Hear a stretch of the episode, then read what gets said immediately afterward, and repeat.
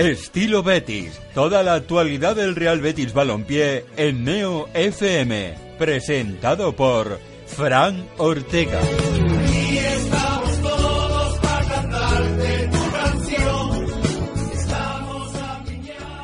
Buenas tardes, ¿qué tal?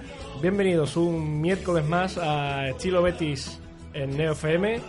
Un miércoles más a este programa diario y, semanal para nosotros en el que los chicos, la gente de Onda Bética va a estar eh, contándoles y llevándoles la actualidad del Real Betis Balompié. Mm, pero antes de nada, eh, me van a permitir que, que, haga una pequeña reflexión porque creo que lo que está ocurriendo en, en Cataluña es algo que los que estamos eh, delante de un micrófono creo que tenemos cierta responsabilidad a la hora de, de, lanzar algún que otro mensaje. A fin de cuentas, eh, como digo, es un tema demasiado serio y, creo que quedarse callados o mirar hacia otro lado no, no es mi estilo, de luego, y no debería ser el de nadie. Pero la realidad es preocupante. Preocupante porque existe una clase política que nos ha tocado vivir, la peor quizás de la historia probablemente, al menos para mí, ha conseguido que desde una punta a la otra del país, y ya no digo en Cataluña solamente, estemos tirándonos los trastos a la cabeza. Por la independencia sí, por la independencia no, a la cárcel sí, a la cárcel no, eh, de pena. De pena que con la de problemas que tenemos de por sí, tengamos que estar entre todos peleados por ideologías, banderas, himnos, balcones, estatuas, tumbas. De pena es que los políticos de los principales partidos nacionales no sean capaces no solo de arreglar todo esto, que está por ver, sino que con su total descuido y su total irresponsabilidad nos hayan llevado hasta esta situación, teniendo que vivir día a día en unas trincheras unas contra otros, tirándonos piedras los unos contra otros. Por suerte, esa unidad de España que tanto se afanan en defender algunos, jamás ha dejado de ser una utopía y un viejo anhelo tan imposible como irreal. Por suerte, como digo, lejos de Cataluña la vida sigue y mañana nos olvidaremos, porque si no, a saber pero la completa irresponsabilidad de nuestros políticos de ahora y de antes, de todos, y perdón por generalizar, les ha llevado a alimentar un monstruo que mientras no crecía, pues no da problemas. Pero ahora que tiene garras y colmillos, no solo no, han parado de cebarlo, sino que han conseguido, han seguido eh, avivando el fuego y mirando a otro lado, como un jardinero que no presta atención a que las raíces del árbol están afectando a la estructura de una casa. Y hasta que no han aparecido grietas en las paredes, pues no ha intentado poner solución ellos han conseguido que los culpables de todo esto seamos nosotros. Sí, sí, nosotros. Tú, yo, los catalanes, los mozos, la Policía Nacional, todos. Todos menos ellos. Qué casualidad. A otros con ese cuento. A mí, de luego, no me la dan. Pero ¿sabéis qué es lo mejor? Que esos mismos políticos que han provocado una de las peores situaciones a nivel nacional del siglo, de aquí a nada, ¿cuánto? Ni un mes, van a liderar unas elecciones, otras más, y para colmo, le llueve sobre mojado en ese temita además, por cierto. Pero ¿sabéis qué es lo peor? Que todo esto que está ocurriendo, las manifestaciones, las declaraciones, los contenedores quemados, las cargas, los insultos, los heridos, todo lo van a usar para que les votemos a ellos y no a otros. Te pedirán que abran más la brecha social que ya existe y la verdad es que, discúlpenme, hay que ser cabrón. Cabrón con acento. En fin, para analizar eh, todo esto, quiero aclarar que esta reflexión es completamente personal. Nadie de la radio, de NeoFM, me ha pedido que lo haga, tampoco nadie de Onda Bética me lo ha pedido a mí. Me da igual si por esto me llaman facha, revolucionario, progre, lo que sea, me da igual. Eh, creo que es mucho más importante que cualquier etiqueta que te puedan poner que hay que mojarse en estos momentos y llamar a la tranquilidad, a la calma y a la mesura. Que las aguas vuelvan a su cauce y buscar una solución rápida y efectiva. Pero buscarla. Sobre todo, eh, dejar de señalarnos entre nosotros, dejar de poner el foco entre nosotros, culparnos a nosotros, sino a los verdaderos culpables, a los que llevan siglas y colores a la espalda y han demostrado ser unos auténticos ineptos en estos de la política.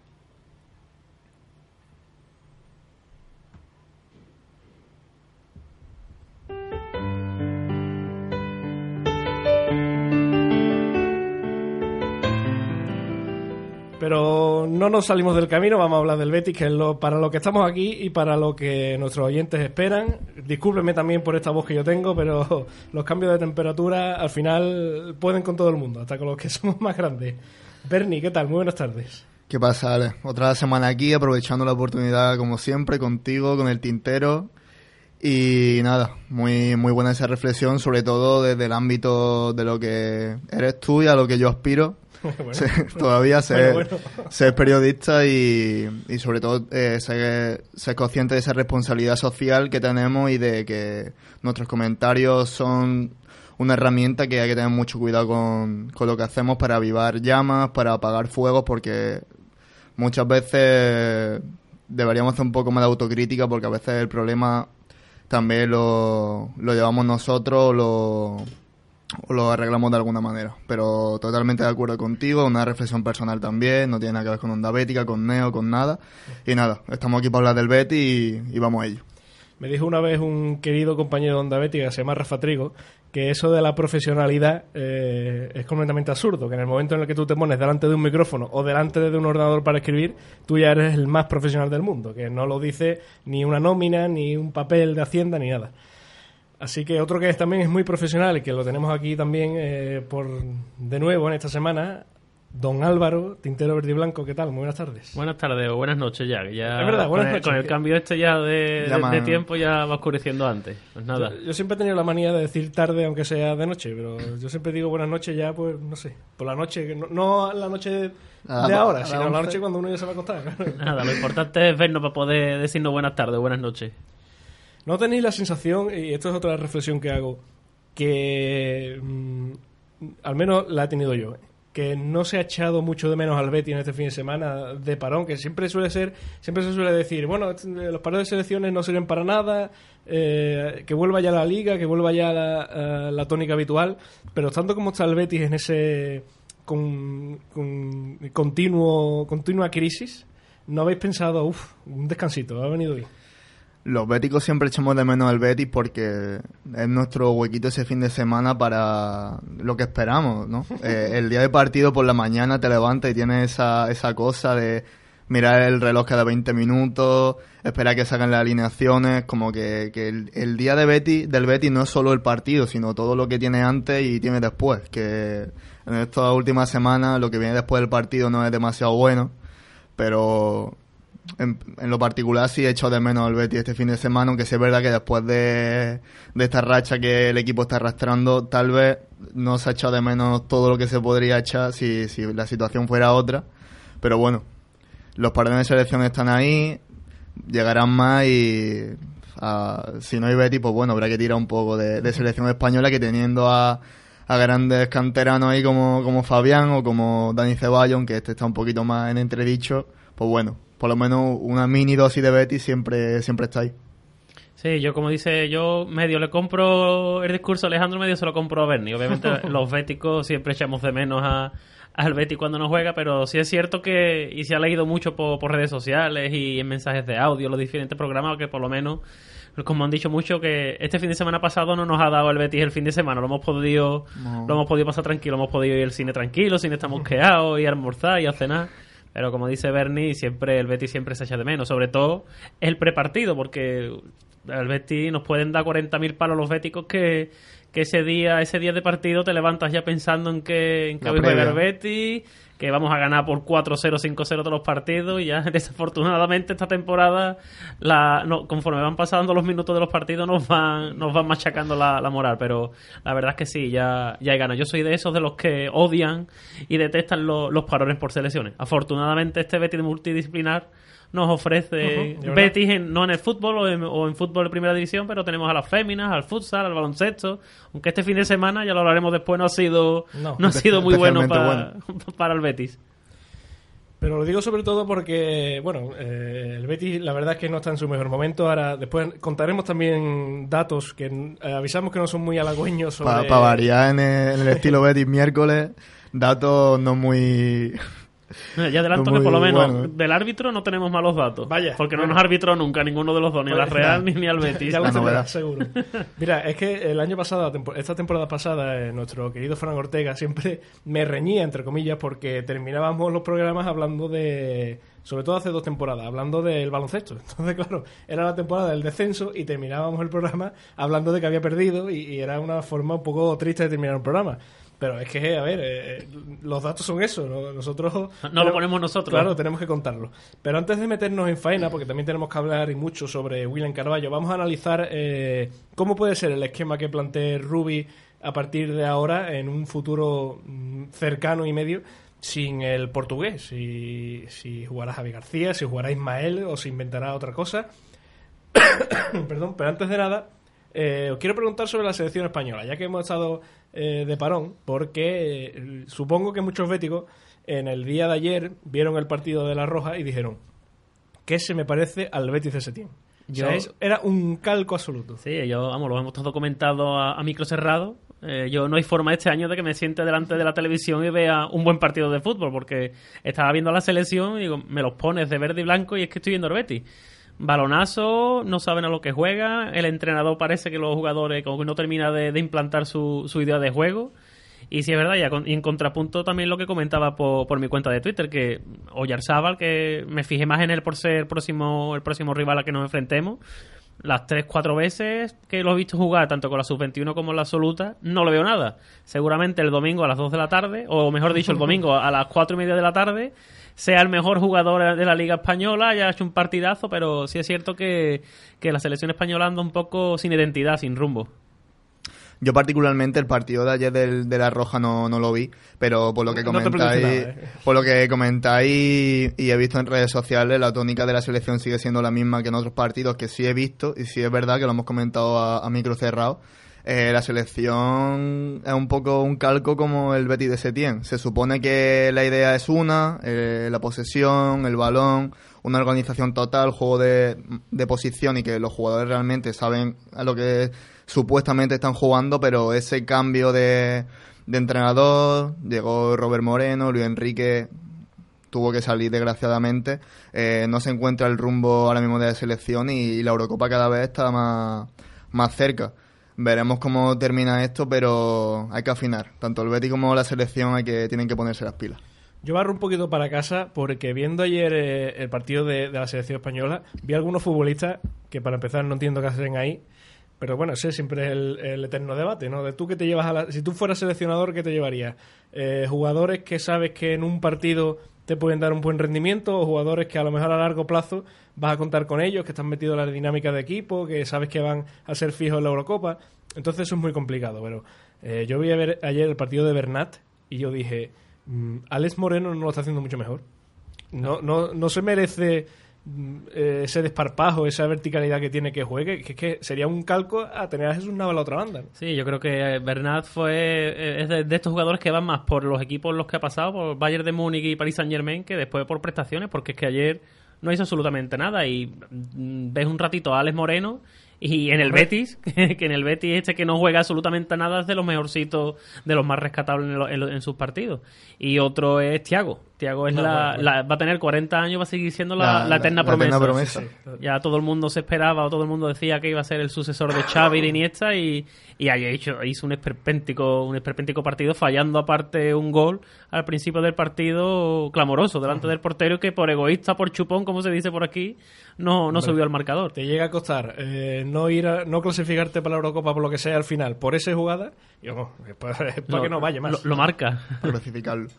Yo creo que es el eterno debate que los aficionados de los equipos re- supuestamente pequeños tenemos con la selección y, y las vacas sagradas o no tan vacas que por, por eh, durante el año juegan el equipo que jueguen, que son estos Bayern de Múnich, Real Madrid, Barcelona.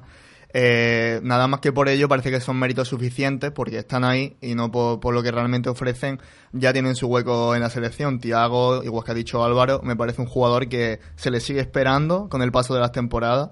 Eh, ha militado en equipos élite del mundo, lleva muchos años en la selección y no termina de, de explotar ni de, ni de echarse su- las supuestas riendas del equipo que debería y los galones que debería un, jugador de su talla tener ya con, eh, con tantos años en la selección. Eh, que Alex Moreno puede que actualmente esté en un mejor momento que, por ejemplo, Bernat, pues seguramente sí, pero el eterno debate que personalmente creo que nunca, nunca terminará. Eh, ¿Cuáles son los méritos y qué es lo que tienen que hacer para que jugadores vayan a la selección? Porque pff, que te digo, Loren no está y se tira de, de jugadores que Rodrigo no, no ha tenido un inicio de temporada sobresaliente, ahí está. Tal vez la, la trayectoria tenga más que ver que el momento que el momento personal de, de los jugadores, que no lo más adecuado a la selección. Para eso está el seleccionador que se supone que es el que debe tomar esas decisiones y el que se supone que sigue un seguimiento anual de, de los jugadores españoles no queramos jugar a saber más que él, pero la crítica siempre está ahí y sobre todo los partidos, que es lo que reflejan el nivel de, de los jugadores con la selección como, española. se, como se dice, los lunes están llenos de entrenadores, seleccionadores, Aquí todos del gobierno. somos periodistas, jueces ahora con el tema de Cataluña, árbitros, aquí todos sabemos de todo. Pero tú has dicho, eh, has sacado el nombre de Loren y era un nombre que yo iba a poner también sobre la mesa. Anoche, anoche también estaba reflexionando y digo, eh, si es verdad que el juego de, de la selección española, pues quizás no le beneficie demasiado a Loren, porque Loren eh, estamos viendo que esta temporada está aprovechando muy bien la verticalidad del equipo, que se cuelguen muchos balones al área. Eh, en, ese barro, en ese fango continuo que están convirtiéndose en las áreas defensivas de los equipos rivales del Betis, pues se está moviendo muy bien, ¿no? Entonces mm, pensé que a lo mejor con este juego de la selección española, pues a lo mejor Loren no destacaría tanto. Pero eh, para un partido atascado como el de ayer, si tú eh, consigues que la selección española sea capaz de tener ese chip de colgar balones con Navas, que es algo que hace continuamente, con mm, jugadas verticales, eh, Loren es un- el mejor delantero que hay ahora mismo en España para esas cosas. Sí, no, y ahora mismo el estado de Loren es completamente contrario al que vivía la temporada pasada. Loren ahora mismo le tiras un ventilador, un frigorífico, lo controla y lo mete. Eh, él mismo lo decía la semana pasada en una entrevista a los medios oficiales del club que, que ni él mismo ni el jugador mismo se, se pensaba o se creía que iba a estar en este nivel a, a esta altura de la temporada.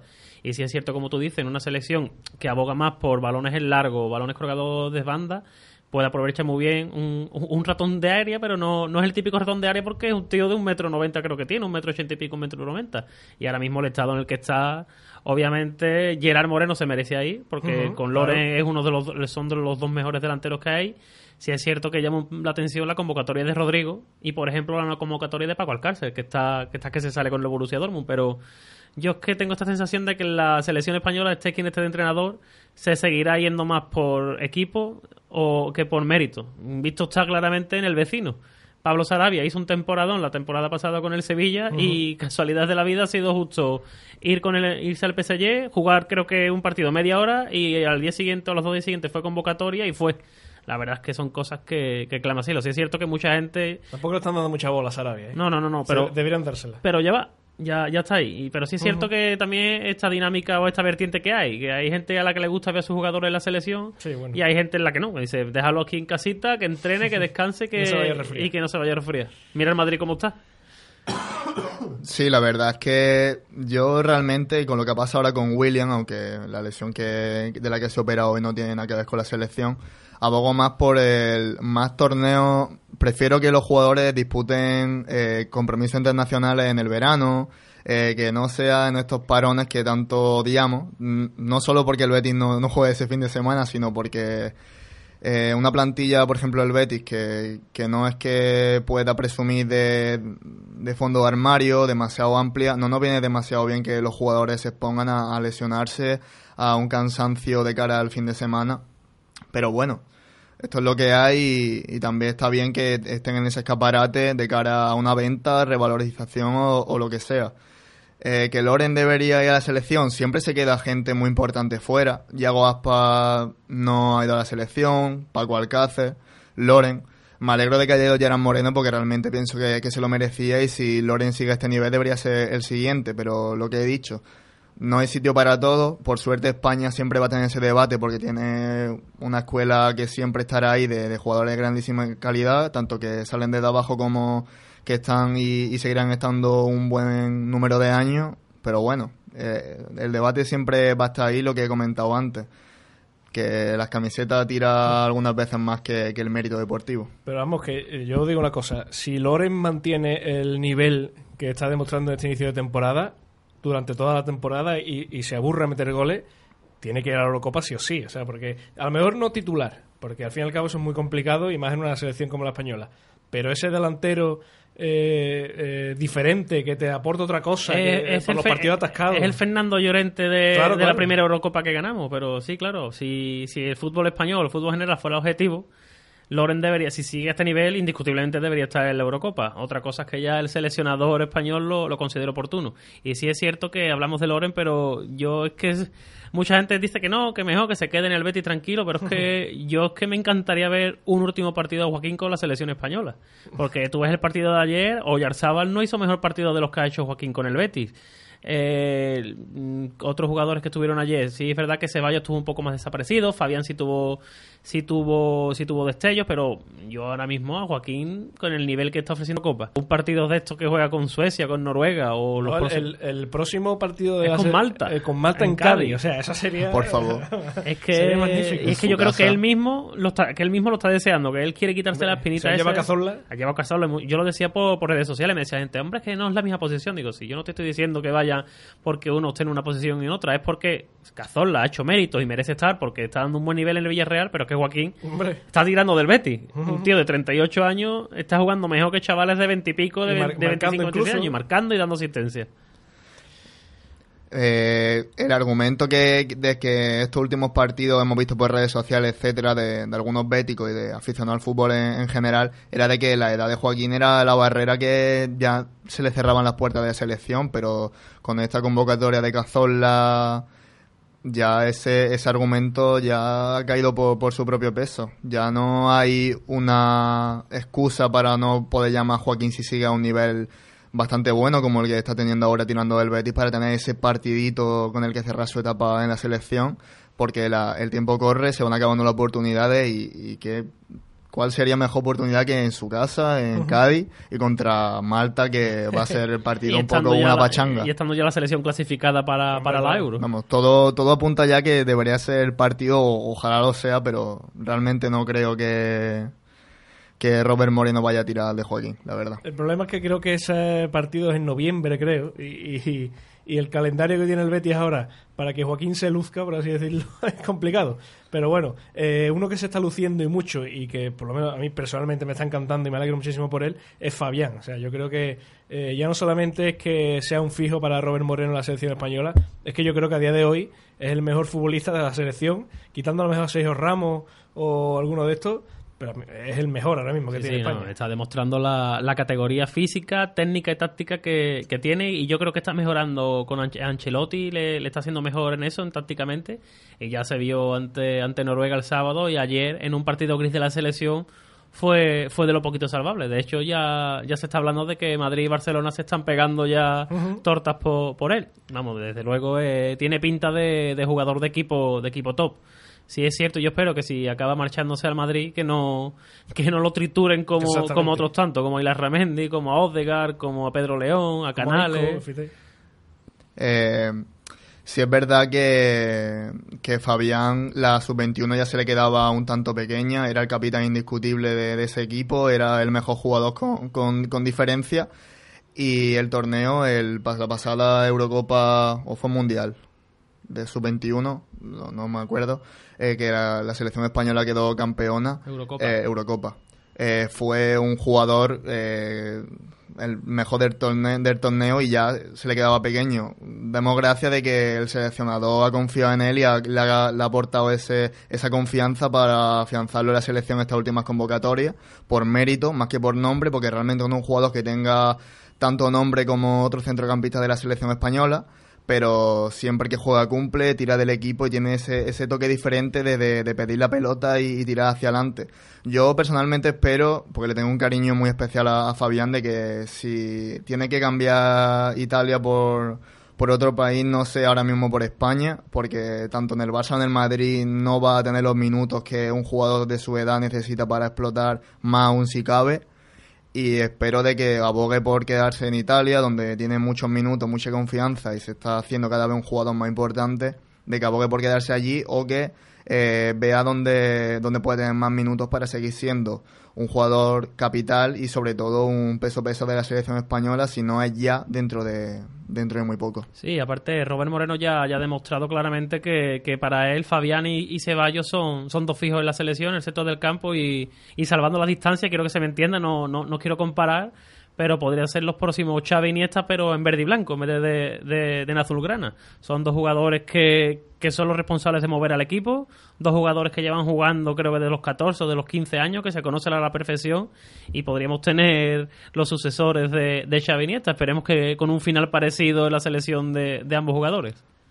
Ojalá que, lo ideal, así. lo ideal sería que Ceballos se saliera en el Arsenal Mm, es complicado, pero ojalá tuviera muchos minutos y, y sigan confiando en él y, tengamos un centro del campo en la Eurocopa, Fabián Ceballos. el problema es que yo me estoy viendo que Ceballos va a estar un poco ahí como mm, en el alambre, a ver si lo llaman o no o a lo mejor lo llaman, pero después no juega tanto, y va a ser eh, Asensio recuperarse justo para ir a la Eurocopa y no haber jugado ni un minuto esta temporada. Y Ceballos, por lo que se ve, Miri tampoco le está dando todos los minutos que le gustaría, está jugando, obviamente está jugando más que en el Madrid, sería difícil jugar menos que, en el Madrid, pero sí es cierto que, Fabián en el Nápoles sí tiene esa importancia de, jugador capital, de, de, nivel jerárquico con el centro del campo y más en una, en una difícil liga táctica como es la italiana.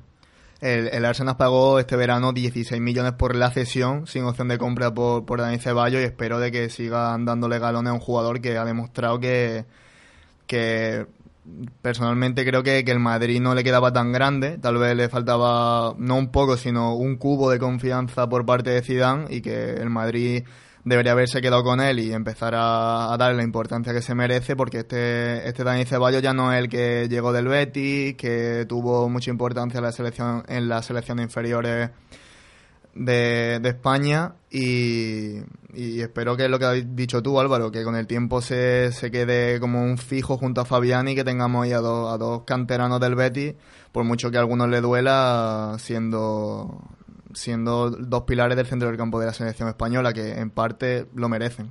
Sí, ¿no? Y aparte que sigue, siguen aumentando el nivel de, de, juego y lo que son las transferencias de mercado, eso siempre beneficia al Betis. No olvidemos que, que el Betis tiene derechos por, formación y, y, un traspaso en condiciones tanto de Fabián como de, como de Ceballos reportarían a las arcas béticas una buena cuantía económica.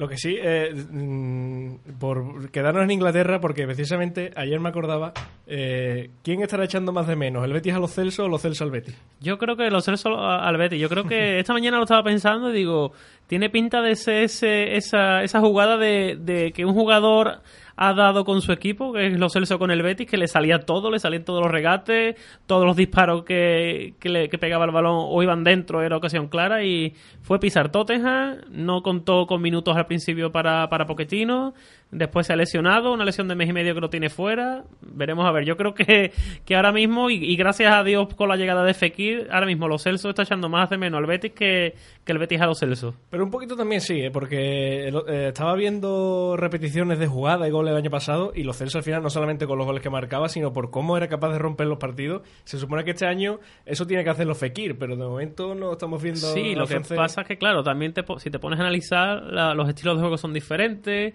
A Fekir le meten, no sé por qué, muchísima más leña que, que a los Celso. Ya, el otro día creo que, creo que leí un dato, un artículo por ahí, que el, Fekir era el jugador que más falta recibía o que más, o que más leñazo recibía en la liga. Y es que eso solo tienes que ver un partido que es que empiezan y es que le, le meten y le meten fuerte. ¿Qué pasa? Que Fekir es un tío fuerte, tú lo ves, lo ves en, por la tele no, no, da sensación, pero lo ves en directo y, el tío es un tronco, en el buen sentido, no es un tronco tipo arbeloa, no es un cono, sino que el tío es dormigón, vamos, está cuadrado. ¿Y tú sabes quién es otro que está cuadrado también? ¿Quién es? El que está a otro lado del teléfono, Alejandro Fernández, ¿qué tal? Muy buenas tardes.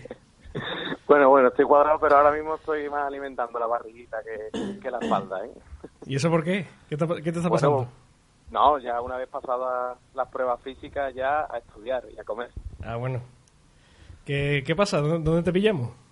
Pues mira, eh, como bien sabes, eh, ya empieza mi periplo de, de vivir en la biblioteca, que ya es lo que toca hasta, hasta nueva orden. A ver si a ver si cuando salga de la cueva el Betty ha escalado unas cuantas posiciones. Eso, eso. Que precisamente estábamos hablando ahora, no sé si nos está escuchando, hablando de la selección española y de lo mucho que se nos ha parecido en el partido de ayer al, a ese Betis de Setién, eh, Ramplón, que no tenía idea, que no llegaba al área y, bueno, y eso, que al final, eh, hace unos años leía un tuit de, de un bético que decía, ¿qué ganas tengo de ver al Betis a Jolá algún día jugando como, como la selección española? Y él se contestaba a sí mismo después de mucho tiempo y decía, sí, sí, pero eh, quería ver eh, al Betis jugando bien como la selección española y no a la selección española jugando mal como el Betis. Sí, sí que es cierto. Eh, sí que es verdad que os estaba escuchando porque, bueno, evidentemente tengo aquí eh, mi ratillo para ponerme los cascos y estar tranquilamente y bueno, quieras que no me gusta estar conectado con, vosotros, aunque tenga otras dedicaciones. Y sí, eh, ayer tuve la oportunidad de ver un poquillo, un ratillo del, del encuentro mientras estaba cenando. Y bueno, eh, más que un, un Betis parecido al de Setien, me, me resultó más parecido al de Rubi en alguna que hace algún que otro encuentro, como por ejemplo Sosuna, en el cual eh, querían conectar en la creación de juegos con el pivote posicional, que en este caso era Rodrigo, y sin embargo lo único que provocaban era que Suecia aumentase la presión y, evidentemente eh, al no salir con la pelota jugada, eh, pues bueno, pues crease peligro constantemente en el robo tras pérdida. Eh, yo estoy de acuerdo también con que bueno que, que la selección española actual hay determinados jugadores que van más por escudo que por juego eh, y después que bueno que, que no sé que parece que, ha bajado un poco el nivel eh, pero bueno mm, eh, yo creo que el Betis se tiene que centrar en otras cosas Joaquín que se quede aquí aunque queramos verlo jugando contra Malta no vaya a ser que se lesione y, y una lesión para Joaquín no creo que ya sea puede puede que, esté más cerca de su retirada una lesión que, le pueda ocupar una, una gravedad. Pero te voy a decir una cosa, ese comentario es un poco de cuñado, ¿eh? No, hombre, que se queda aquí no se vaya a lesionar. Eh, no, pero bueno, yo qué sé, yo opino que creo que la, selección se está basando también en, llevar jugadores con cierta jerarquía, pero también con, con un proyecto a largo plazo. Y bueno, sí, estoy de acuerdo con que, por ejemplo, hay nombres como, por ejemplo, yo lo siento, pero Luis Alberto no creo que tenga méritos para ir a la selección, desde mi punto de vista. Y sí, Joaquín, estoy de acuerdo. Pero aquí seleccionadores somos todos y, nada más que manda uno. que ya que estás, te voy a preguntar y voy a dar pie al siguiente tema. Y si los compañeros de la mesa quieren entrar también al debate, pues ya entramos y lo engarzamos y es hablar sobre la baja de William Carballo, que todo hace indicar que se va a prolongar a meses y eso pues lógicamente va a ser un problema para Ruby porque eh, el portugués no deja de ser una pieza clave en el esquema del Betis. Pero tú cómo crees que va a solucionar Ruby eso, al menos no sé si para este partido ya de primera o a largo plazo. ¿Tú crees que va a jugar tu querido Javi García, si le va a dar la oportunidad a Ismael, si a lo mejor se inventa algo como eh, guardado de canales, y si pone un central, ¿tú cómo lo ves? Pues mira, aprovecho que sacas el tema porque venía a darte un 11 para el próximo partido del Betis. Pues venga, eh, y yo ya me lanzo a la piscina porque tampoco es que tenga mucho tiempo. Entonces, eh, te pongo a Joel de portero y Emerson carril derecho, Alex Moreno carril izquierdo, eh, Mandy, Bartra y Sidney. Por lo tanto, ya sabéis por dónde van los tiros. Canales y Guardado, Fekir y arriba, evidentemente, la dupla, Loren y Borja Iglesias. Pues te voy a decir una cosa, no es mal once. ¿eh?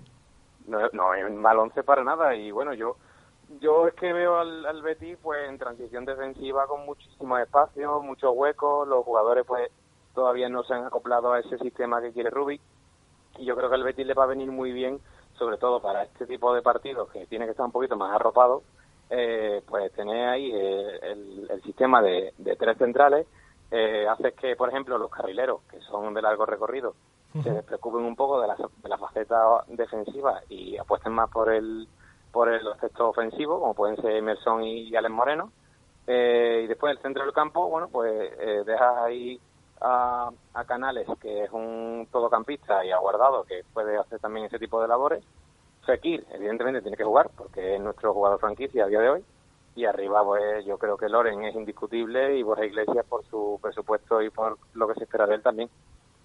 Además te voy a decir una cosa, yo creo personalmente que si el problema que tiene ahora mismo el Betty entre esa relación eh, jugadores-idea del entrenador, si no hay mucho ahí donde agarrarse, mm, yo creo que no sería mala idea que el entrenador diera como un pasito atrás y dijera, bueno, pues mira, pues nos vamos a parecer un poquito a lo del año pasado, aunque yo no quiera, pero vamos a jugar con tres centrales, vamos a hacer eh, virtud que se haya lesionado William Caraballo y vamos a parecernos un poquito al Betis del año pasado, que al fin y al cabo los jugadores están más acostumbrados a eso, ¿no?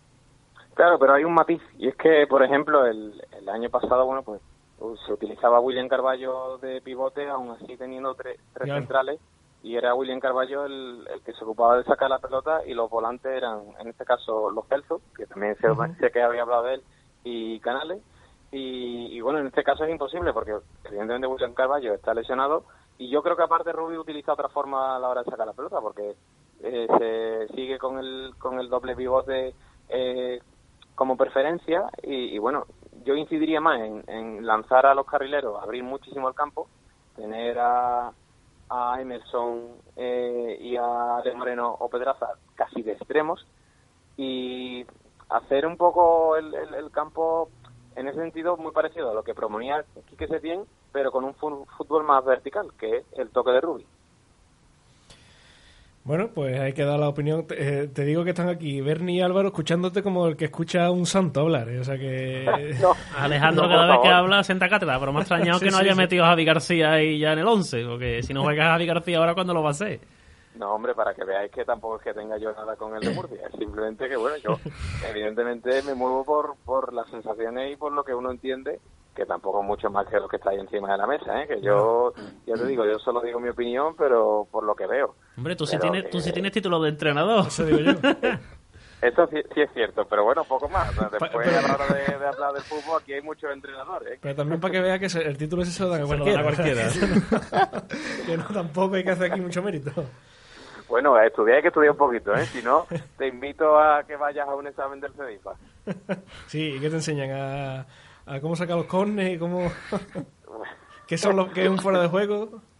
Bueno, si, si, quieres en otro, en otro programa más tranquilo, te, explico cómo allí se hacen los exámenes, que no solo son en, sentado en un aula, sino que también te llevan al campo y te, y te ponen a prueba. Y te digo yo que, que, lo, que lo llegué pase, a la pasada un poquito mal en cierto aspecto de que, bueno, de que tienes que sacar a lo mejor a relucir una táctica en un momento en el que todavía no, no sabes cómo ha ido el partido y tal. En fin, que, que, está, que está curiosa la cosa. Pero que bueno, que, que a fin de cuentas no nos vayamos por ahí, que lo que yo evidentemente espero es que el, el Betty encuentre su juego y que ganemos, ya está, simplemente eso. Y nosotros esperamos que te vaya muy bien y que, y que aproveches el tiempo de, de biblioteca y que te tengamos por aquí también prontito, ¿no? A ver, a ver cuándo puede ser. Pero bueno, ya sabes que ahora mismo me tocan estos menesteres, pero que siempre estoy conectado a, a este sentimiento. Muy bien. Tocayo, Alejandro Fernández, nuestro especialista y, y sábelo todo particular. Muchas gracias por estar con nosotros. Un saludo, compañero. Hasta, luego. Hasta luego. Hasta luego. Y bueno, ¿y vosotros qué pensáis? ¿Cuál va a ser la idea que tiene Rubi en la cabeza? A lo mejor no solamente para el, próximo partido, sino a largo plazo. Haciendo un poco de a lo que hemos dicho antes, cuando Alejandro habla, los demás un poco, un poco callamos, la verdad. Aunque él dice que que no sabe más que los demás, que cualquiera puede... La verdad es que se nota mucho, mucho la diferencia y otro saludo para es que es un máquina. Y yo personalmente creo que desde hace un tiempo, ya lo comentamos en el, programa pasado, eh, se estaba comentando si el Betis debería jugar contra centrales, arroparse más y, coger ese sistema que se tiene utilizó tiempo atrás y yo creo que la, lesión de William va a ser la excusa perfecta para, para tirar de, él. Eh, antes de, de empezar el programa lo hemos estado comentando entre nosotros, que si Canales, Guardado, que si iba a salir Ismael. Pero ahora, tras hablar, tras haber escuchado a Alejandro, sí es cierto que veo bastante viable de que eh, se dé ese paso que muchos pedían de, de poner los tres centrales y así eh, arreglar, entre comillas, el, el descalabro que ha sufrido el esquema del equipo tras la lesión de William. Eh, personalmente creo que, que, será así, se van a sacar tres centrales, sobre todo también para aprovechar a Alex Moreno y Emerson, que son de lo mejor de este inicio de temporada, que han sido totalmente unos puñales en los carriles y, el peligro del Betty ha venido en gran parte por ahí. Y que si el experimento no funciona, pues ya se probará ese eh, canal guardado porque Ismael tal vez esté todavía un poco verde y no se le puedan dar 90 minutos, partir como titular y que Javi García parece que no cuenta o que el entrenador no, no le tiene demasiado aprecio, así que abogo por el por tres centrales y si no funciona, tal vez se, se tire por ese canal guardado, pero no veo ni un defensa central jugando de pivote, como salía en algunos medios que Bartra jugó hace 27 años, un partido de pivote. Yo estoy buscando datos de eso y por lo menos en las webs que yo he mirado no aparece ningún partido de, de Bartra como pivote. Sí aparece como lateral derecho, dos o tres partidos. Yo lo, he, yo lo he leído, seguro. Sí, que... sí, yo lo escucho, yo lo escucho hoy. No, no recuerdo en qué emisora, pero escucho que Bartra había jugado de pivote y Bartra no ha jugado. Bueno, no sé que ya se me escape y en los cadetes del Barcelona o en el Barça B. a, eso, a tanto no llegamos ya. Pero como profesional sí que sé que he jugado, que ha jugado de central izquierdo, central derecho y, la, y lateral derecho. Yo como Alejandro piensa, yo yo pienso que también el Betis tiene un problema eh, en esa en esa zona, tiene tiene un agujero negro, tiene una autopista que va desde y lo ven los equipos, ya los equipos nos han tomado esa medida y yo creo que como decía Alejandro con, con esta baja de prolongada de William Carballo, recordamos que mínimo dos meses se puede ir hasta cuatro o cinco y más ojalá sean dos meses. y más teniendo Eurocopa a la vuelta a la vuelta de la esquina que esos jugadores siempre siempre se reservan y siempre miran por, por la competición internacional yo creo que es el momento perfecto, como decía Alejandro, como decía Berni, de, de probar esos tres centrales. Y si es cierto que yo abogo por, por un centro de campo formado por Canales y Guardado, pero con Bartra ahí haciendo funciones de, de, defensa central y de pivote y de pivote defensivo en función en, en formación de ataque porque si es cierto que, que, es que yo creo esto es esto es opinión eh, no es información que, que, que, a Rubí no le gusta no le gusta a Javi García aparte porque Javi García es, es un futbolista diésel es un futbolista que necesita uh -huh. tres cuatro partidos tranquilos. El Betty ahora mismo no tiene. no tiene. partidos tranquilos. El Betty todo lo que tiene son finales y más si miramos el calendario es para sí. echarse a temblar. Y creo que es que Rubi sabe que tiene que sacar puntos. No sé si sacará de los cuatro próximos partidos 10 puntos, 8 puntos, 5 puntos, pero tiene que puntuar. Y el equipo, Setién se dio cuenta. Yo creo que más cabezón que Setién. Tácticamente hay pocos entrenadores y se dio cuenta que si tenía que empezar jugando con tres defensas y empezar ganando los partidos sin encajar, pues yo creo que es que, que Rubi pues va, va a ser lo mismo y, ya ha tenido reuniones con los jugadores, ha tenido reuniones con, con Alessi y creo que no me cabe duda que en esas reuniones se habrá hablado de esa, de esa problemática. De todas formas, también decía, eh, decía Setién, yo recuerdo decir, incluso también a Eder Sarabia, que al fin y al cabo el esquema de un equipo eh, es completamente secundario, porque después, si tú te paras a pensar, eh, en ataque se juega de una forma, en defensa los centrales hacen otra cosa, en los corners y demás, y entonces eh, quizás un esquema o un planteamiento con tres centrales, pues bueno, pues sí, vale, son, jugamos con tres centrales, pero después a la hora de la verdad puede haber un central que esté un poco más adelantado, sí, yo te digo, que yo, juegue a lo, a lo yo creo que va, Yo creo que si se juega con tres centrales, Barta va, va, va a ejercer esa función que también ejerce Javi García. Eh, cuando hemos jugado con dos centrales Javi, y Javi García de pivote, Javi García se ha incrustado entre los dos centrales. Uh -huh. Diferencia, que es que a Rubí no le gusta a Javi García. Yo creo también, como has dicho tú, eh, tanto Alejandro como Álvaro, que eh, a la hora de, de, de, atacar o de defender, el esquema se modifica y, y lo que sobre el papel puede ser un 4-4-2, un 4-2-3-1, lo que sea.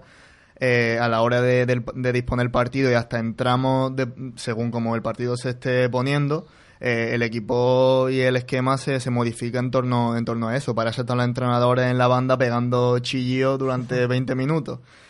Y abogo por lo que ha dicho Álvaro de que eh, seguramente Bartra y Mandy también sabe cómo hacerlo, van a sacar la pelota si se juega con, con tres centrales a la hora de atacar y se volverá un poco a, esa idea de que los que saquen la pelota y empiecen el juego del equipo sea desde de, de la defensa. Veremos cómo se, se alinea este método podemos decirlo de tiempo de Setién con lo que el modelo de juego de, del nuevo entrenador pero es el momento de, de, probar nuevas cosas y el contexto, aunque por supuesto que es una desventaja y una, con todo el perdón, putada, que William se haya lesionado, tal vez sea el momento perfecto para probar nuevas cosas y ver cómo le va al equipo haciendo cambios, que ya es hora. Y ya no solamente porque se haya lesionado Williams, sino porque el Betis que necesita una chispa, algo que cambie y que haga que, que el equipo pues puntúe. Ya no solamente que juegue bien o mal, sino que, que puntúe. Y yo creo que esa es la principal... Eh,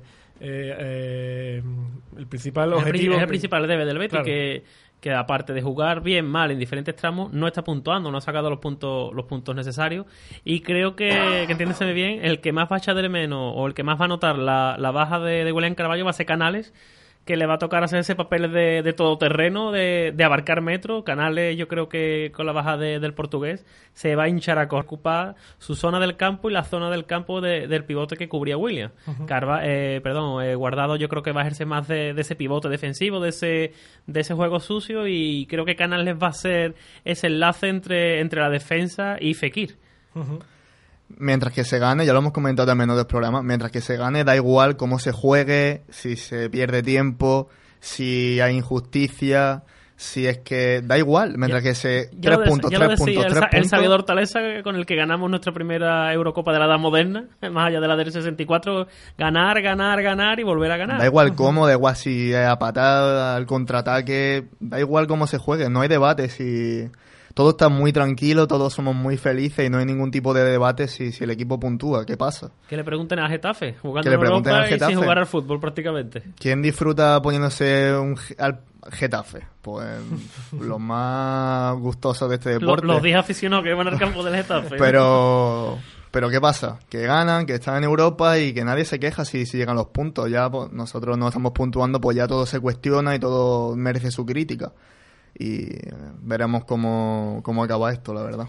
Bueno, es el debe que, como hemos dicho, que tiene Rubi. Un Rubi que, por cierto, eh, celebra sus primeros 100 días en el banquillo verde y blanco. Hemos estado preguntando en nuestro perfil de Twitter, en arroba onda bética, que cómo definen los eh, nuestros seguidores los primeros 100 días de Rubi en el Betis. Pues con un sorpresivo 1% eh, de los votos, pues eh, está elegido buenos con un 48% regulares y con un 51% malos. Definen nuestro. El 51% de los votos dice que estos primeros 10 100 días de Rubi en el Betis son malos. ¿Qué ponéis vosotros? Vale, a mí personalmente no me parece mucha sorpresa que, que los 100 primeros días de- del entrenador en el Betis hayan sido buenos, un 1%. A mí personalmente no me sorprende mucho, me lo esperaba. Pero tal vez ese, ese malos podía ser un poquito más bajo. El equipo le falta mucho, pero tampoco creo que ha dado tantos motivos para que se le confíe tanto o se tire, se tire por, se tire por los aires todo lo que el equipo. Ha demostrado por lo menos carácter, ganas de darle vuelta a los partidos y, gana. Y los resultados espero y creo que, que acabarán llegando y esperemos que esta vuelta de tuerca con los tres centrales sirva para arreglar los problemas atrás porque es verdad que adelante el equipo el equipo sabe tirando Loren del carro, que si los extremos, lo- los carrileros, eh, el equipo mete goles y, y es capaz de darle la vuelta a los partidos. Si se arregla los problemas atrás, yo creo que, que hay motivos para que este equipo pelee por, por los objetivos que desde el mismo club se marcan. Yo, como Bernie dice, yo, yo soy, yo he votado la encuesta, no tengo problema en decir que yo he votado la opción de regulares, porque no me parecen que sean malos en los 100 primeros 100 ni tampoco buenos. Obviamente hay muchas cosas que mejorar, cada uno tiene su, su parte de responsabilidad y sí es cierto que, que Ruby tiene su, su parte de, de, de responsabilidad en esto, pero por ejemplo, Ruby no tiene culpa que Joel Robles en el primer partido de liga salga Minuto dos. como un, como un poseso y derribe a Sandro, no tiene culpa de que el VAR haya, nos haya hecho las trastas que nos haya hecho. Sí, ha demostrado Rubi que, al contrario de, la- de años pasados, que tiene un plan B, un plan C y un plan D, que durante diversas fases del juego el equipo ha mostrado, ha sabido jugar al toque, ha sabido jugar por banda, balones largos. Eh, lo que pasa es que, claro, estamos teniendo, y es lo que principalmente se, se quejan o, o tienen de excusa los jugadores cuando los escuchas hablar, que en casi todos los partidos hemos empezado a remolque, hemos empezado perdiendo. Yo creo que, que el Betty, lo decía hoy Joaquín en rueda de prensa, que cuando el Betty consiga ir un partido tranquilo, con el resultado a favor, se, ve, se verá un Betty que quiere Ruby, un Betty que quiere Ruby que, y que los jugadores defienden porque, a ver, habrá dos, tres jugadores, como ya hemos dicho, que no estén muy convencidos que están más perdidos que el barco del arroz con el, con el planteamiento de Ruby, pero sí es cierto que eh, yo he echado de menos el año pasado y el anterior, este Betis de Ruby, por ejemplo, que tira de, de Emerson, de Alex Moreno, eh, un Betis rápido, un Betis que aprovecha a Loren, eh, que aprovecha a Borja Iglesias, que sí, que a Borja Iglesias le está faltando el gol, pero ayuda mucho a hacer un trabajo sucio para, para Loren y ahí se está viendo el chaval que es el primero que está agradeciendo ese trabajo, ese cambio de estilo de, de Ruby, porque por mucho lo de, no es un estilo continuista el de, el de Ruby con el de Setién, dicho No- ya por, los- por los jugadores. ¿no? Lo que sí eh, has dicho tú que, que a Ruby se le ve que tiene un plan A, un plan B, un plan C. Yo creo que Ruby tiene un plan B, un plan C, un plan D, y- menos un plan A. Porque la primera de, de cambio el Betis tú dices, bueno, eh, aquí abajo, ¿cuál es el estilo que tiene el Betis?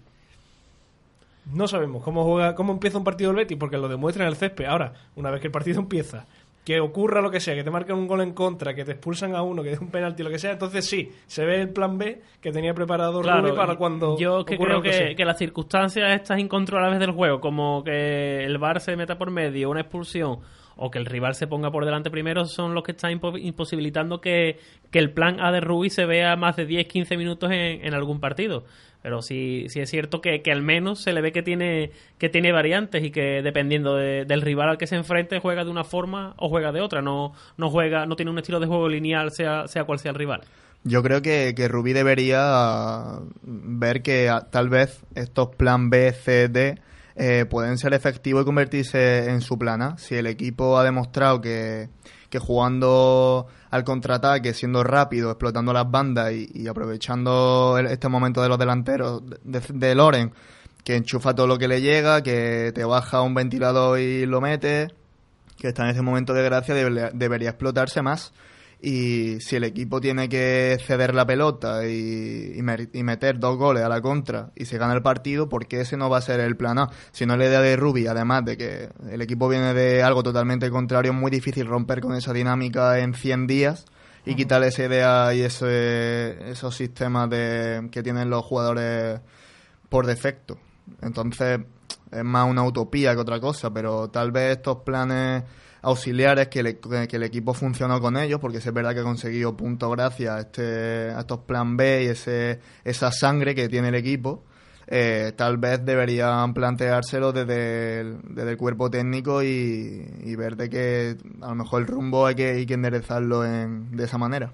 Lo, lo hablábamos en uno de los primeros programas, no recuerdo ahora mismo cuál era, pero os preguntaba si hasta qué punto le había venido bien a Ruby eh, toda esta vorágine de, de polémicas del bar y demás que le estaba ocurriendo al Betty, porque están un poco sirviendo como cortina de humo para que el escaso fútbol que está demostrando el Betty, por así decirlo, pues se tape, ¿no?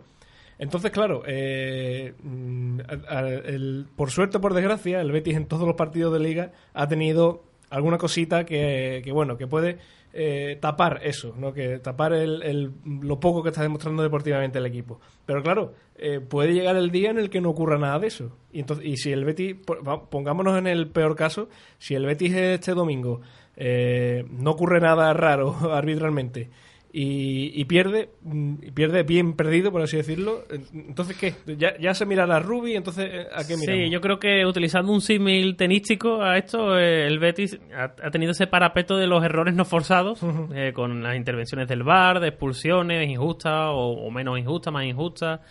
Pero sí es cierto que yo creo que eso ya se ha acabado. Yo creo que ya se pierda por merecimiento o se pierda porque el VAR interceda o por un fallo arbitral. Yo creo que ya la gente lo que quiere es ganar y más porque se ha visto que se han, se han quedado puntos atrás ante rivales teóricamente inferiores. Y es que ahora nos viene un Turmalé, ahora nos viene Real Sociedad que empezó como un tiro la competición, lleva dos partidos perdiendo consecutivos. Yo no creo que vaya a perder un tercer, un tercer partido consecutivo. Y viendo las estadísticas del Betis allí en, en, Anoeta menos, viene un Granada muy bien trabajado, que es un, es un bloque, es un, buen conjunto. Y después viene el Celta, que va a venir el Villamerín jugándose las papas. Y ya después vienen tres morlacos. Después viene el Madrid, después vamos al Bernabéu, el Madrid que este año está centrado y su objetivo principal es la Liga. Después el 10 de noviembre el que vaya, el que siga teniendo ganas de ir a votar, le toca cita con, con el Gran Derby. Y después un Valencia que, si es cierto, está viviendo una vorágine institucional, pero no deja de ser un equipazo. Eh, totalmente de acuerdo con, con Álvaro. Se vienen momentos de, en los que se va a ver de verdad si el equipo reacciona o no, si realmente se, se ha trabajado en arreglar estos problemas atrás si el equipo termina de hacerse y de cuajar la idea de Ruby y el tiempo cada vez se, acaba. Esto es un equipo de primera división, se están claros cuáles son los objetivos y la paciencia y la confianza no pueden ser infinitos. En algún momento hay que cortar para un lado o para otro y, y ahora es cuando viene la prueba de fuego eh, tal vez el Betty le han tocado también algún equipo correoso, que es muy difícil conseguir la victoria, aunque sobre el papel sean rivales inferiores.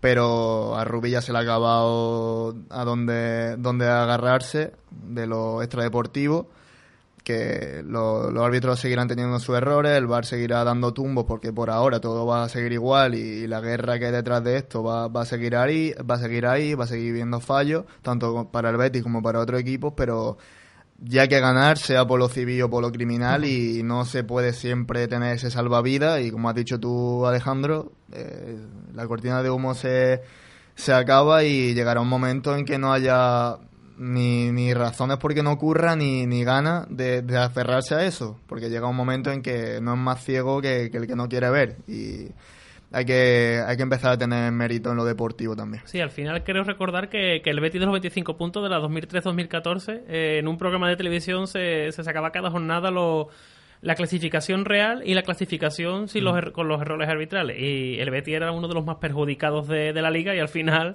bajamos a la segunda división. O sea, que es que yo creo que por eso ya a la afición no le vale No, no. el VAR, eh, que el árbitro se equivoque, que nos expulse. El- la afición quiere ganar.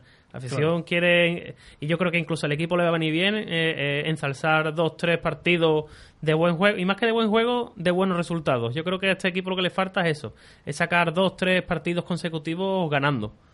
Lo decíamos, creo que era la semana pasada, el calendario eh, no invita a la esperanza, pero invita a la esperanza, por así decirlo, porque el Betis es un equipo capaz de lo mejor y lo peor, ya lo conocemos todos, y, y si es verdad que, bueno, eh, los más alarmistas dirán, bueno, Real Sociedad, Granada, Celta, Madrid, eh, Sevilla y Valencia, pero los más eh, optimistas dirán, bueno, también es un calendario idóneo para salir de esta y para demostrar que, bueno, que es el momento de dar el golpe sobre la mesa.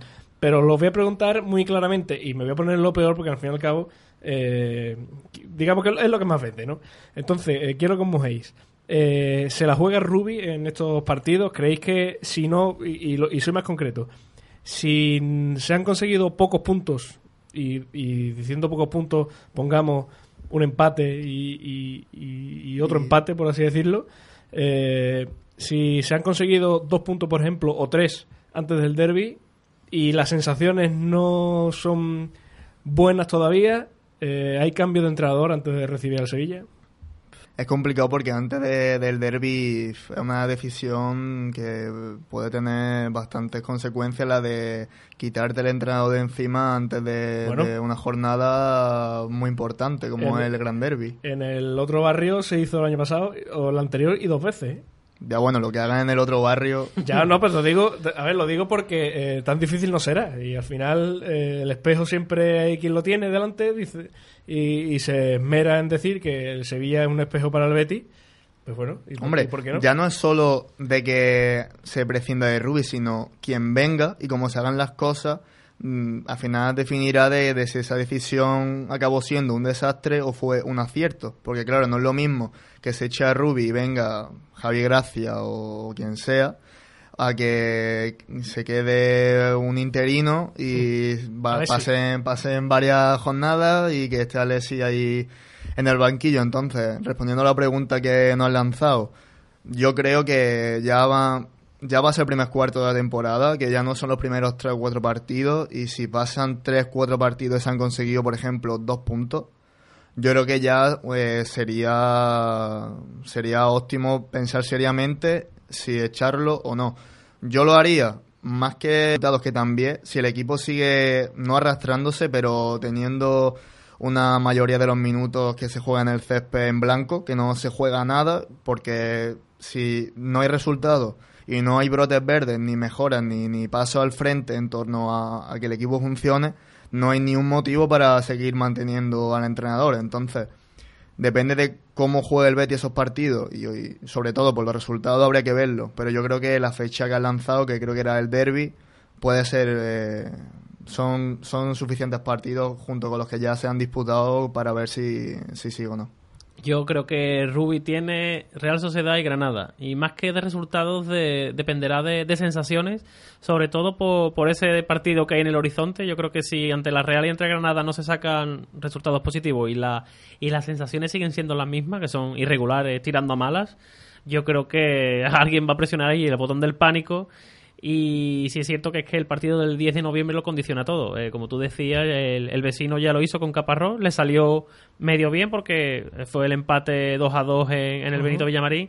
Pero creo recordar que el vecino también lo hizo con, con Montela, creo que a tres semanas, un mes del derby, recordamos esa noche, esa noche de Reyes. No, no, era su primer partido, creo. Era su primer partido, Sí, el segundo. sí. Ese, famoso no es una posibilidad, y eso se ha quedado marcado. Entonces, Yo creo, hablo de memoria. No, no yo creo que, que, estos dos partidos van a, van a regir porque, claro, hablamos que son cuatro partidos antes del derby, pero realmente cuatro partidos se podría hablar de un mes, pero no es un mes porque uno de ellos es, entre semana, que es contra el Celta, que es el 30 de, octubre, si no, si no me equivoco son veintipico días lo que quedan. Mm, el Sevilla apostó por Caparrós, ¿por qué? Porque conocía la casa.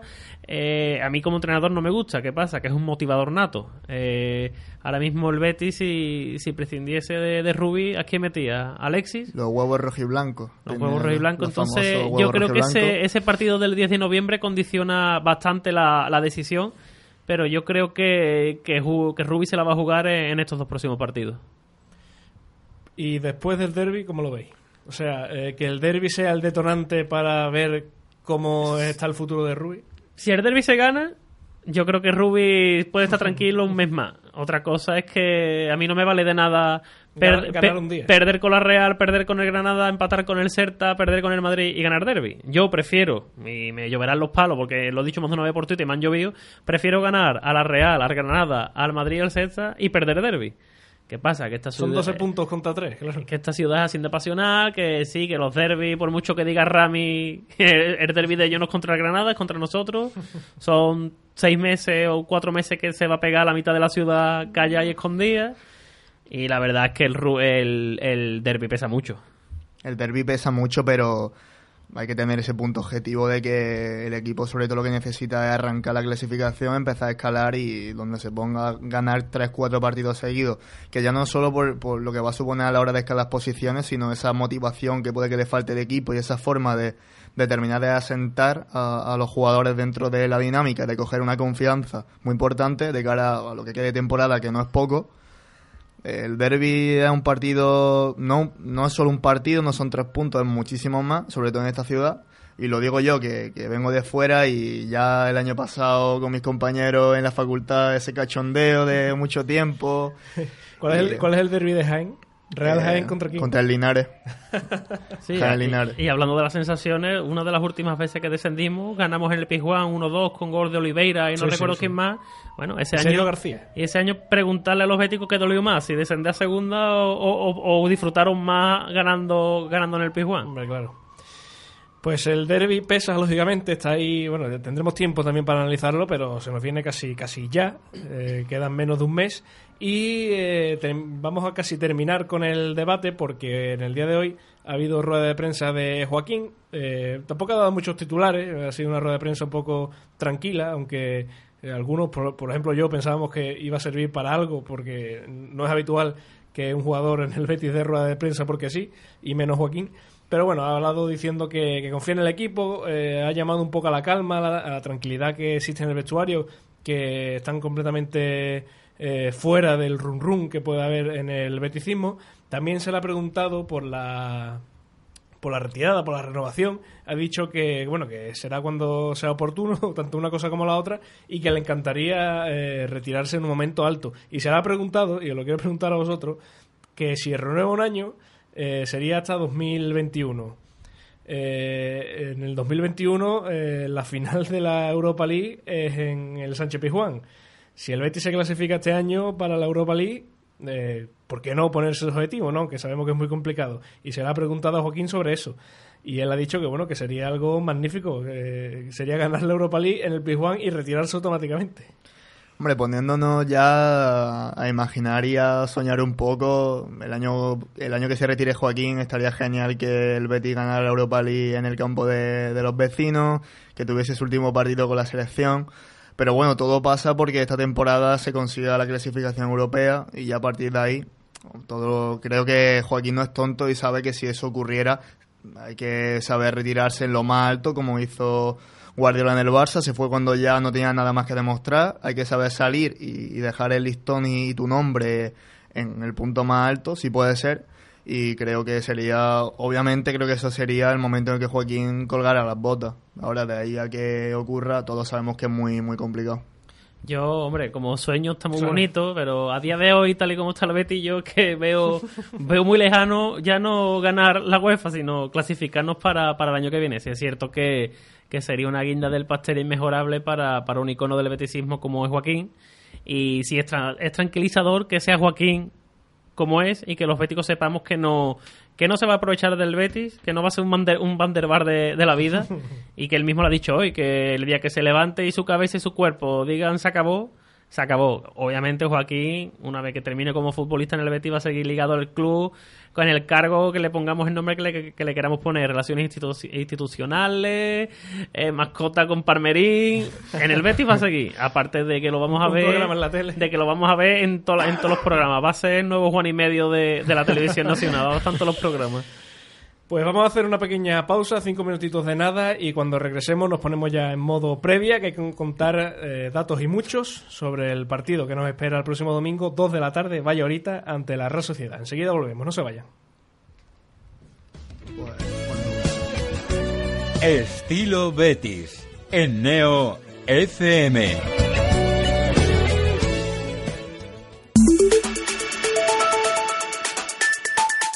Neo FM.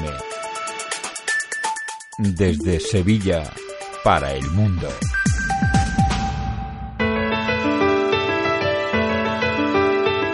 Llega la nueva Neo FM a la 90.4 de Sevilla. Actualidad, cultura, deportes, misterio, cine, tradiciones, humor, salud. Una radio hecha para todos. Déjanos sorprenderte.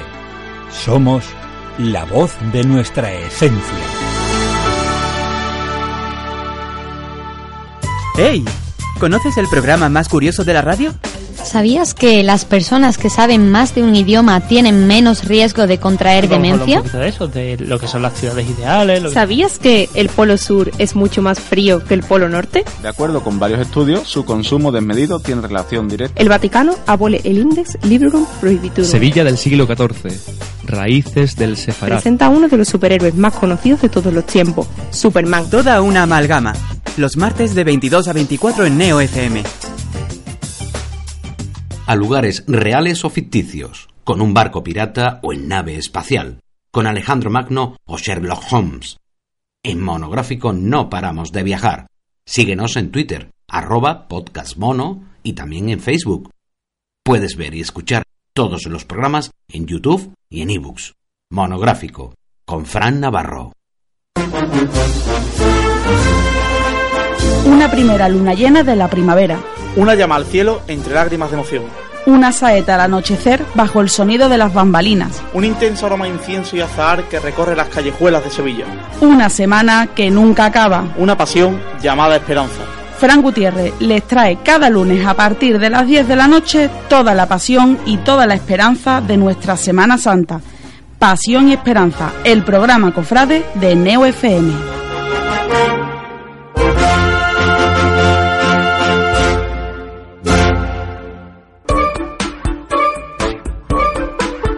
Neo FM. ¿Por qué? Porque Neo FM es la que más me gusta.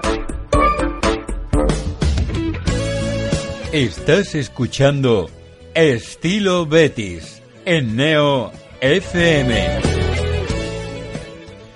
Estamos de vuelta y a lo mejor avisamos antes de nada que los datos que vamos a dar ahora eh, a lo mejor no son los más halagüeños que existen, pero son los que son. O sea, y, y- después no vayan al cuello de arroba tintero verde y blanco porque él no tiene la culpa. Échenle la culpa al que la tenga, o sea, al Betis de aquellos años, porque antes de nada, cuéntame Álvaro, ¿cuántos años hace que el Betis no gana en Anoeta? Pues mira, no ganamos en Anoeta desde la temporada 2003-2004. Fue ya uno que uno que estará en la plantilla fue fue partícipe de esa última de esa última victoria que ya ha llovido. Son 16 años. Ben ni, ni se acuerda. No me viene, no me viene a la cabeza. Bernie era casi un niño de teta por, por aquel entonces. Pues sí, de las 2003-2004 que se venció allí 0-4 con, con dos goles de, de Joaquín, uno de Capi y otro de Juanito. Vamos, yo te firmo, a lo mejor no ganar allí cada, cada 16 años, pero que sí que cada vez que ganemos sea un 0-4, yo eso lo firmo. ¿eh? Hombre, la verdad es que estaré bien, pero sí, sí es cierto, como tú dices, que, que las estadísticas este año, cada vez que te pones a mirar la de los Son- rivales del Betis, son, son pésimas y de verdad que no son culpa mía ni, No, ni, de, ni de otras cuentas que se dedican a esto de las estadísticas, que son, son datos, son culpa de- del Betis. Y además, eh, eh, los partidos en Anoeta son de estos que, que uno repite los datos año tras año, porque por nosotros, por ejemplo, Onda Bética cada año sacamos los antecedentes y es que, es que no repetimos, pues ya está Sí, hasta sí. el aburrimiento. Son de estos estadios que, que te los nombran y, y vas de retro. Te, Igual te- que contra, contra el Villarreal, que Igual, llevábamos igual. en Onda Bética sacando el mismo artículo unos cuantos años. La verdad es que Villarreal y sobre todo lo- los estadios del norte al Betis no, no se le da no se le da nada bien. El frío no, no nos gusta demasiado. ¿Qué más tenemos por ahí? Pues nada, otros datos. Empezamos eh, con las chuletillas. Eh, Real Betis y Real Sociedad se han enfrentado en un total de 90 ocasiones en Liga, eh, con un balance verde y blanco de 30 victorias, 24 empates y 36 derrotas. Estadísticamente hablando, no solo en este balance de victorias, empates y derrotas, sino posición cada uno en Liga, trayectoria en la actual, en la actual competición, la Real tiene una, una probabilidad del 52,3% de victorias por un 23,3% del Betis. O sea que, que ya de primeras vamos, vamos con, con el paso cambiado. Eh, el resultado más probable para, para el domingo es el 1 es el 1-0 seguido de cerca por el 2-1. O sea que, este, que esto, esto viene de los resultados que se han ido dando a lo largo de los años entre Betis y Real allí en Anoeta y tampoco, tampoco pinta bien para, para el Betis.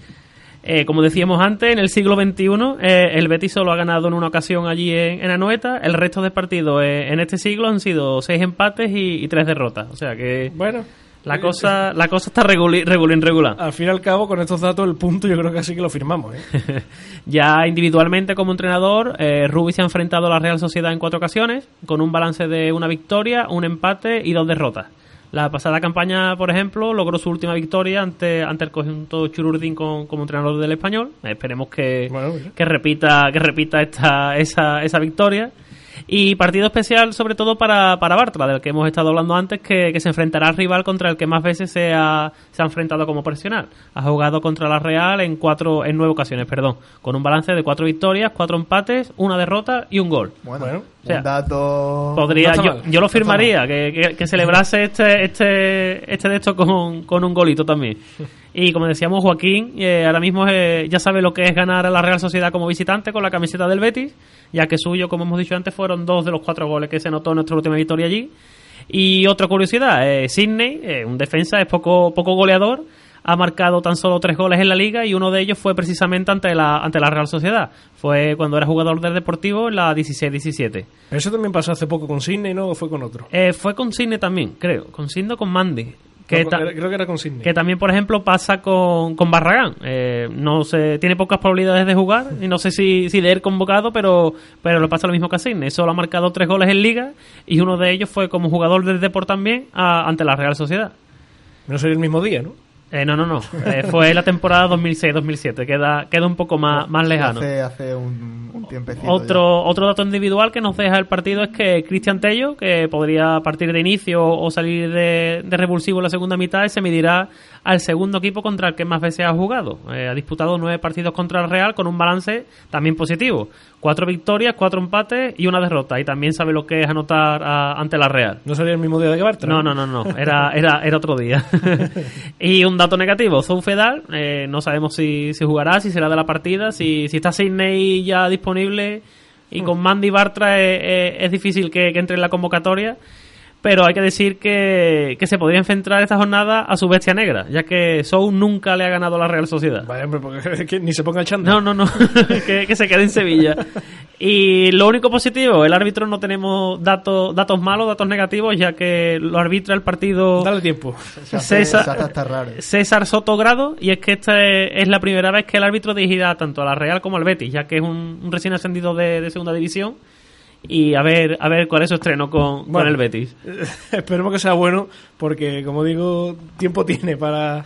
Para meter la para que- pata. eso. Así por lo que nos ha estado contando Álvaro, lo que son los datos a nivel individual por jugadores que, que militan en el Betis a día de hoy, no se le da del todo mal la Real Sociedad, pero sí es verdad que como equipo Como equipo se nos da... es uno de, de esos estadios que, como el Madrid, no, no, no se nos da demasiado bien. A Noeta parece que también va a ser un poco... Bueno, Sí, es lo- la y lo malo, es, lo malo es eso, son las sensaciones de que la Real ha empezado la temporada como un tiro, eh, perdió en el Pizjuán, eh, un partido que incluso pudo, pudo empatar porque se puso el Sevilla rápido por delante, pero la Real le plantó cara y perdió también ante el Getafe y yo veo muy complicado que, que, la Real pierda tres partidos consecutivos y creo, si no recuerdo mal, lo he estado mirando hoy, los tres últimos partidos en casa los ha ganado, o sea que los dos partidos que ha perdido han sido como, como visitante.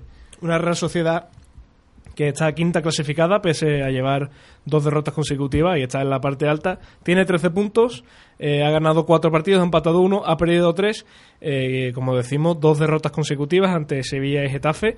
Y, ¿Y por qué no va a ser la tercera y digamos ese punto de inflexión para Real y, y por qué no eh, volver a su sitio en la tabla. ¿Por, qué no vamos a creer que bueno que, que el, inicio de temporada de Real ha sido pues bueno pues muy efervescente y ya pues tres derrotas consecutivas y abajo otra vez? Yo firmo que, que vuelva a ganar en la próxima jornada y que esta nos deja a nosotros los tres puntos que, que nos hacen mucha falta.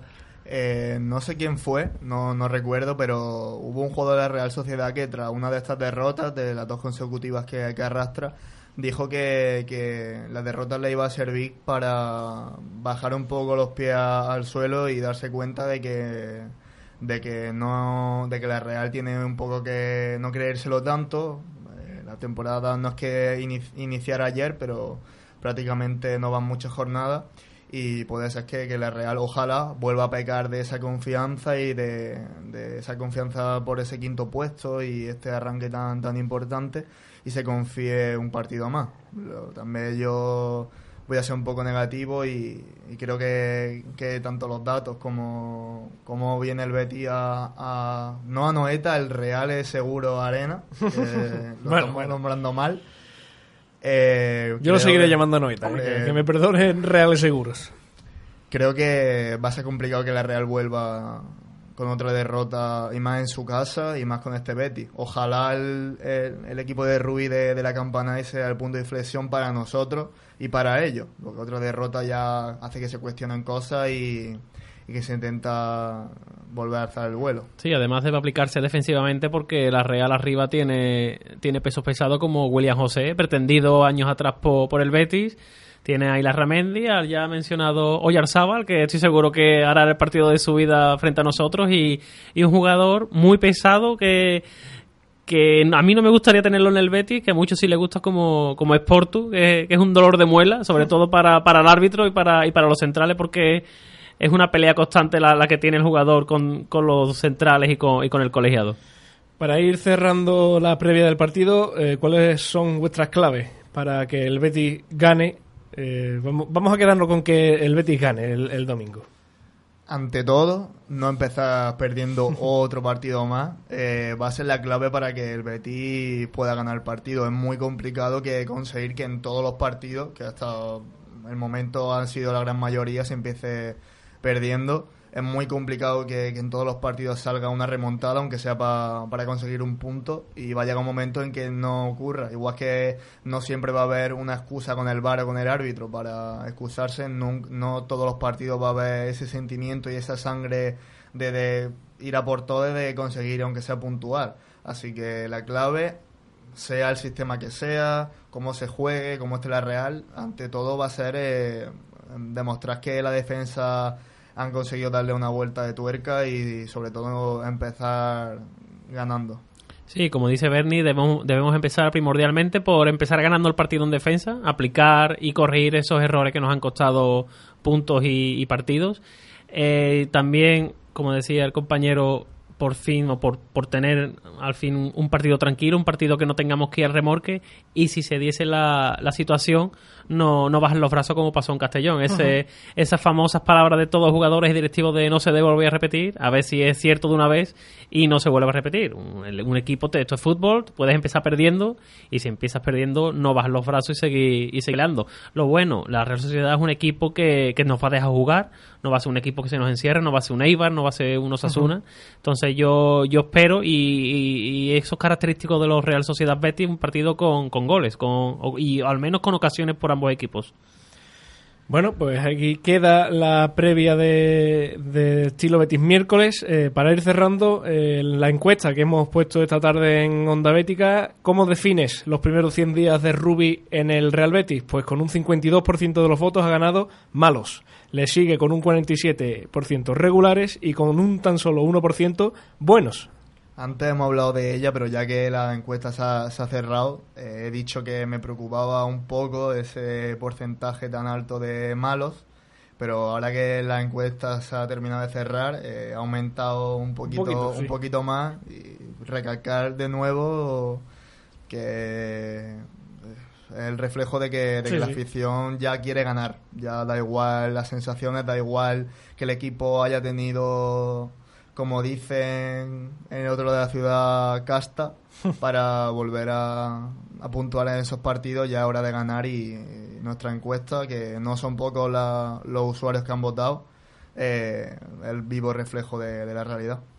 Y he dejado para el final, y no sé si queréis hablar algo, tampoco nos vamos a meter demasiado porque se nos acaba el tiempo, eh, eh, la noticia que salió en el día de ayer del Confidencial, eh, que bueno, que ya nos encargamos un poco de desmentirla y de demostrar que había poco a lo que agarrarse, esa que decía que un supuesto grupo inversor chileno venía a comprar acciones del Betis, cuando ya hemos mm, dicho que es prácticamente imposible por la situación tan difícil que tiene el club ahora mismo accionarialmente, pero como yo sé que a Álvaro le gusta meterse en los alejos de la prensa, te voy a ceder el micrófono un ratito. Sí, hombre, yo la verdad es que tal, tal como la leí no le di credi- credibilidad, más que nada por, lo, por los porcentajes que, que salían. De hecho, eh, un compañero de, Twitter, Sergio Rialto, que está más metido, le gusta más meterse en verea que yo contra, contra la prensa, ha sacado un fantástico hilo en el que el mismo confidencial a lo largo del día de ayer fue, Sí, rectifi- sí, sí. fue rectificando eh, el artículo de, de este periodista